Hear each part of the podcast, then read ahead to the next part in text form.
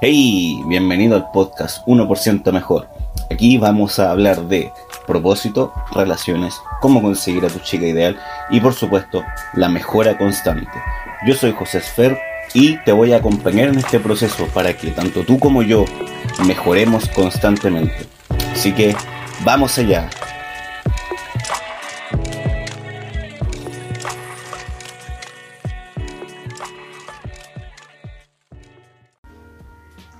Hola chicos, es lunes, ya saben lo que eso significa.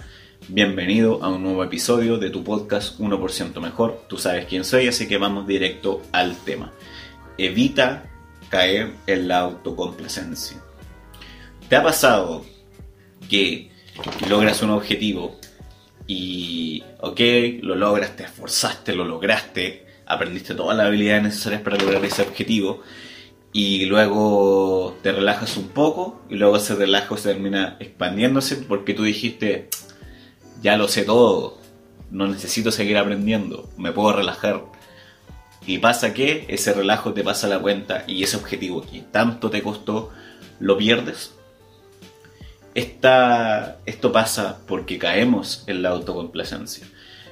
La inspiración de este, de este episodio nace de un chico que me habló por WhatsApp porque me comentaba que, claro, que él tenía con su novia, su pareja, aquí en Chile le decimos polola, él lo que pasaba es que me decía que hablaban todos los días porque de repente se quedaban sin tema de conversación. Entonces yo le dije, bájale la intensidad, háblale no tan seguido, ¿cierto? Y trata de que se junten un poco más. Y mientras tanto, tú enfócate en tu trabajo, tus tu, metas, tus tu. O sea, siempre digo la palabra propósito, pero el propósito es algo que con el tiempo uno lo va logrando, que es algo que es un poquito más allá, pero en otro episodio hablaremos de eso. Y este chico me comentaba que efectivamente que, que lo intentaba, pero que no hallaba con qué llenar ese tiempo. Y eso es lo que me llamó la atención porque yo le dije, pero viejo, mira, date cuenta también cómo estás actuando. O sea, me escribes mensajes cada dos segundos, y me llenaste el WhatsApp de mensaje y él me comentó, claro, es que no sé qué hacer. No, no. Yo le dije, y yo le dije, déjame, te apuesto lo que quieras que caíste en la autocomplacencia. Y él me dijo, sí, efectivamente, me relajé mucho. Yo antes no era así. Y yo le comenté, ah, como esto es un poco más, más cercano para mí, así que esto es un poco más, más, más íntimo.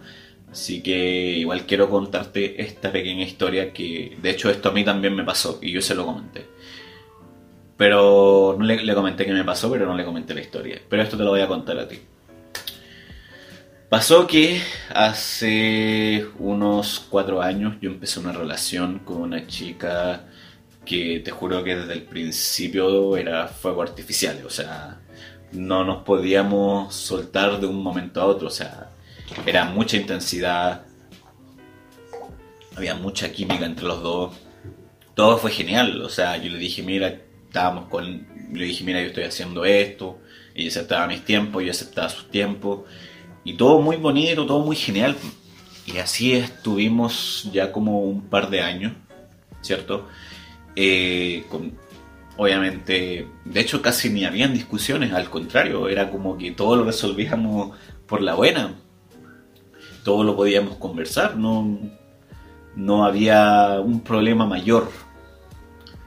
Pero, ¿qué es lo que pasaba? Lentamente yo me volví autocomplaciente.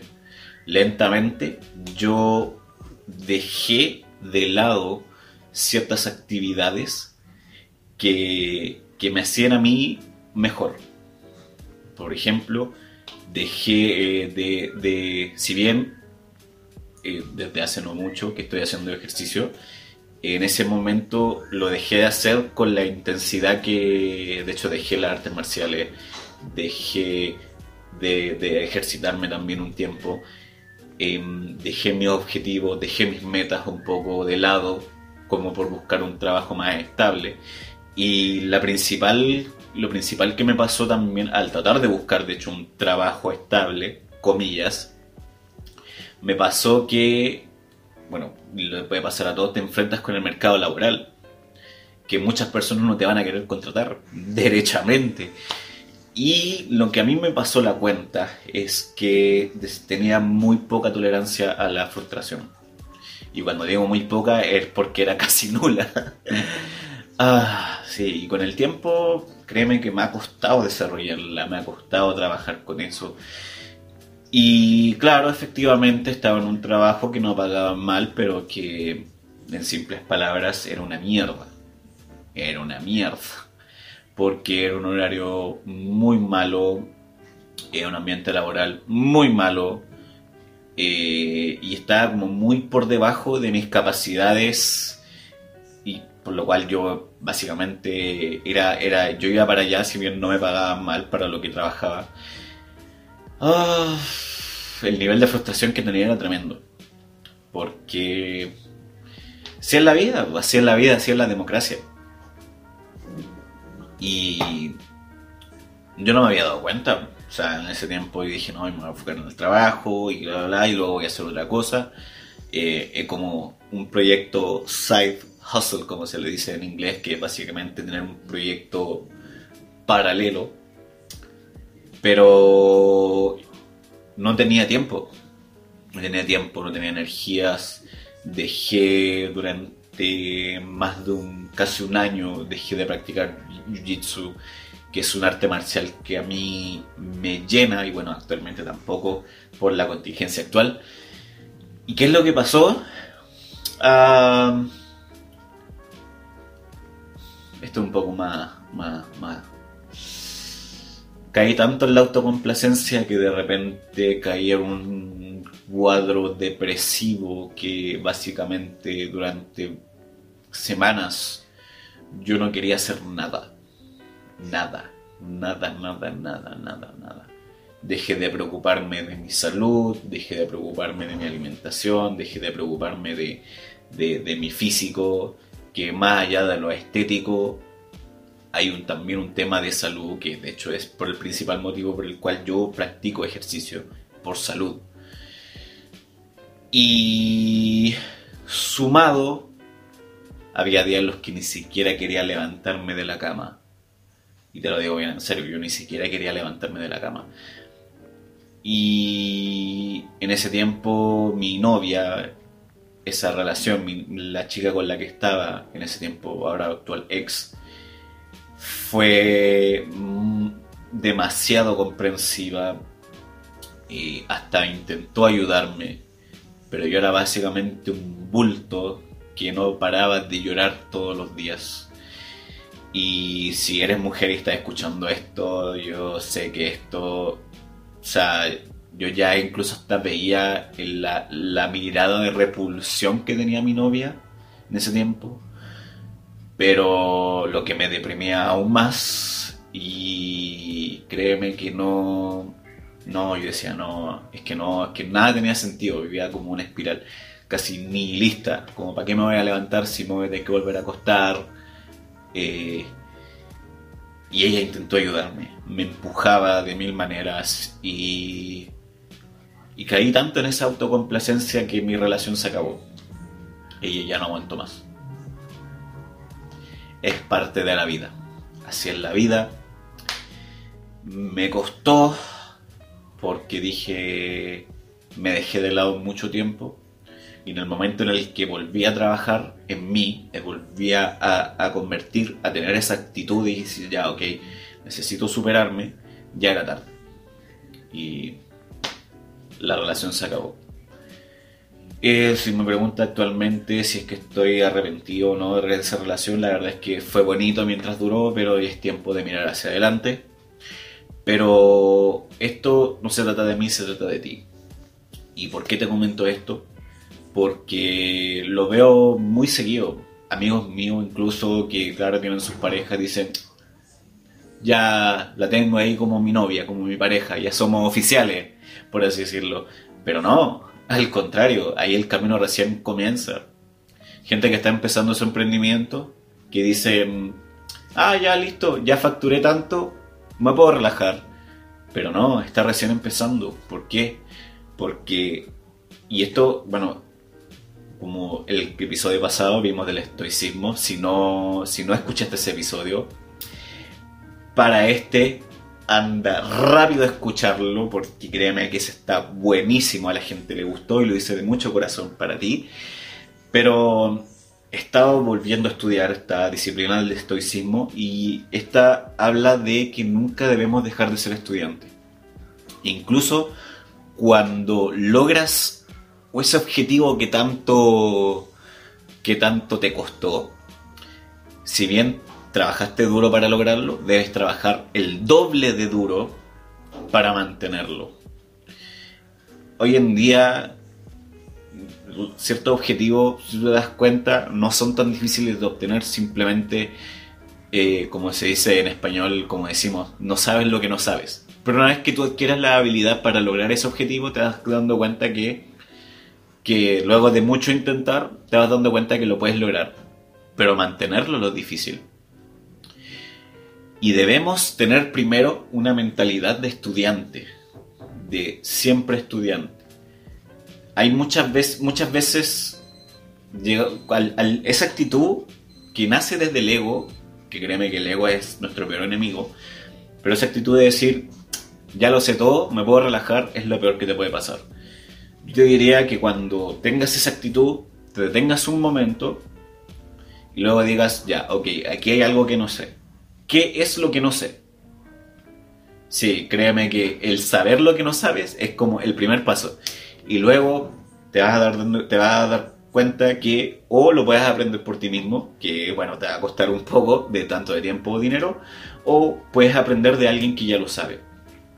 Te voy a dar un caso que de hecho estoy leyendo el libro eh, Ego is the Enemy, que de Ryan Holiday, que se traduce como el ego es el enemigo. Y hay un capítulo que dice que debemos ser siempre estudiantes. Menciona este libro de Frank, Frank Chambrock. Frank Chambrock es un peleador, bueno, peleador retirado de artes marciales mixtas, MMA o vale todo, como sea que se le conozca a tu país, que él es uno de los pioneros, por así decirlo. Empezó en el año 90 cuando ya casi nadie practicaba esto este deporte. Y él desarrolló su dojo, ¿cierto? Su escuela en el que enseña este deporte de combate. Y él tiene un método que se traduce como, y te lo voy a leer, plus minus equal, que en español es más, menos, igual. ¿Y cómo lo llevo a cabo? Básicamente, cuando tú, por ejemplo, debes tener a alguien, por ejemplo, tu nivel es este, tú, bueno, considera tu nivel, ¿cierto? Debes tener a alguien que sabe más que tú para que te enseñe. Debes tener a alguien a tu mismo nivel para tener con quién practicar. Luego debes tener a alguien debajo de tu nivel para tener a quien enseñarle. ¿Y por qué te digo esto? Porque de esta manera tú recibes retroalimentación de todos lados. Y al tener esa retroalimentación, recibes un aprendizaje tremendo. Incluso tú enseñando aprendes. Aprendes de ti. Eh, yo hasta hace no mucho, o sea, yo tengo una actitud de repente muy condescendiente con las personas. Eh, básicamente que es como de... Me hablan y es como que, ah, ¿qué vas a ver este? Es más tonto que yo, una cosa así. O ¿qué vas a ver este? No, chao, deja de hacerme perder el tiempo. Y bueno, ha sido guiado por un coach tremendo, eh, estadounidense, que él tiene una paciencia de un santo, por así decirlo. Y de él he aprendido mucho a, tener esa paciencia. Y de hecho con este mismo chico que me habló por WhatsApp y me comenta qué hago, lo, la primera vez que tuve una conversación con él fui como medio pesado, por así decirlo, medio negativo. Y me volvió y estoy como muy orgulloso de que esta vez yo le dije, viejo, estás a tiempo de cambiar tu situación. Trabaja en ti. Estás a tiempo yo te deseo mucho éxito. En el momento en el que detuve dije, wow, estoy creciendo un poquito más en ese aspecto. Y sí, la verdad es que uno nunca deja de ser estudiante, incluso con gente que, sabe menos que tú, el enseñarles, el darles una retroalimentación, ellos te dan las gracias o te van a decir, tienes una actitud muy desagradable. Eso, tómatelo con la mayor humildad del mundo y sigue creciendo. Así que para cerrar este episodio quiero dejarte una pequeña frase de un, de un filósofo estoico llamado Epicteto, que dice así, no puedes aprender si crees que ya sabes. Dicho esto, quiero darte las gracias por escuchar este podcast. Y como todos los lunes, tú sabes, me puedes dejar mi recomendación, me puedes escribir en el link que está aquí en la plataforma que estás escuchando. Está mi Instagram, me puedes escribir por Instagram. Dime qué te pareció. También puedes decirme que si te gustó, no te gustó, qué se puede mejorar. Yo te lo agradezco mucho. Si consideras que este contenido es de valor, compártelo a todos tus amigos, a tu perro, a tu gato, al del vecino, lo que sea, a todos quien crees que le sirva. Y por supuesto, te mando un abrazo tremendo, tremendo. Y nos vemos el próximo lunes en una nueva edición de tu podcast 1% Mejor. Te mando otro abrazo porque ya te di uno, pero este va a ser más apretado y nos vemos. Chao.